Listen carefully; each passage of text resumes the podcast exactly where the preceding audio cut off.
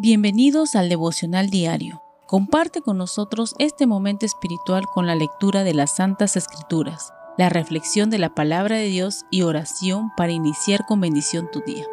Chaquet Ministerios.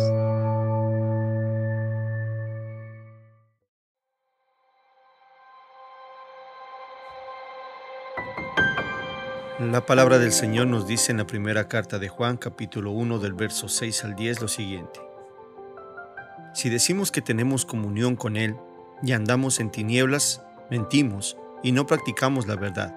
Pero si andamos en luz como Él está en luz, tenemos comunión unos con otros y la sangre de Jesucristo su Hijo nos limpia de todo pecado. Si decimos que no tenemos pecado, nos engañamos a nosotros mismos y la verdad no está en nosotros. Si confesamos nuestros pecados, Él es fiel y justo para perdonar nuestros pecados y limpiarnos de toda maldad. Si decimos que no hemos pecado, le hacemos a Él mentiroso y su palabra no está en nosotros. El mantener la comunión con Yahweh es un reto diario que debe convertirse en un estilo de vida para todos aquellos que hemos decidido seguir a Yeshua y creer en Él para salvación. El mundo y sus afanes siempre buscarán apartarnos del camino y por ende destruir nuestra relación con Dios. Debemos entender que la lucha que vivimos a diario es a causa de nuestras propias concupiscencias y muchas veces las consecuencias de nuestro pasado desordenado o de las malas decisiones que tomamos fuera del temor de Yahweh. El mantener una comunión diaria con Dios conlleva a buscar su protección en oración. Entendamos que como seres humanos y en nuestra propia fuerza no vamos a poder vencer la tentación. Necesitamos del Señor y su misericordia para hacerlo, y para comenzar a ganar nuestra intensa lucha Debemos reconocer nuestros pecados y apartarnos de ellos. No nos engañemos a nosotros mismos pensando que todo está bajo control. Busquemos al Señor en la intimidad, reconociendo que somos los culpables de todo lo malo que acontece en nuestras vidas, y pidiendo al Señor que nos perdone para que Él sea poniendo en orden todo en nuestras vidas. Él es fiel y justo para perdonar nuestros pecados y librarnos de toda maldad. Amada Iglesia, no permitamos que la jactancia y la altivez de nuestro corazón nos engañe.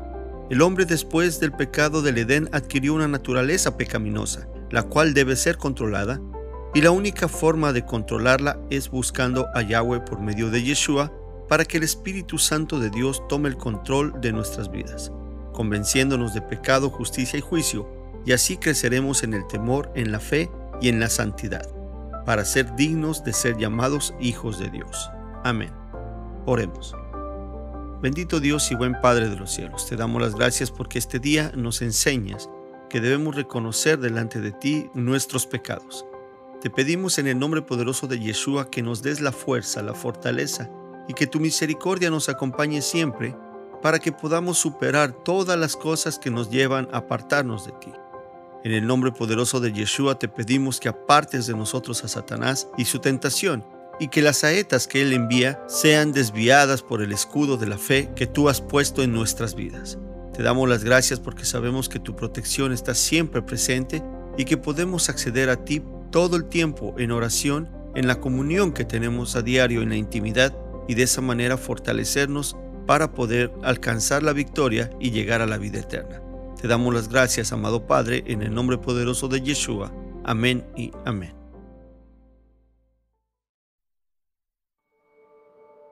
Gracias por compartir con nosotros este momento espiritual.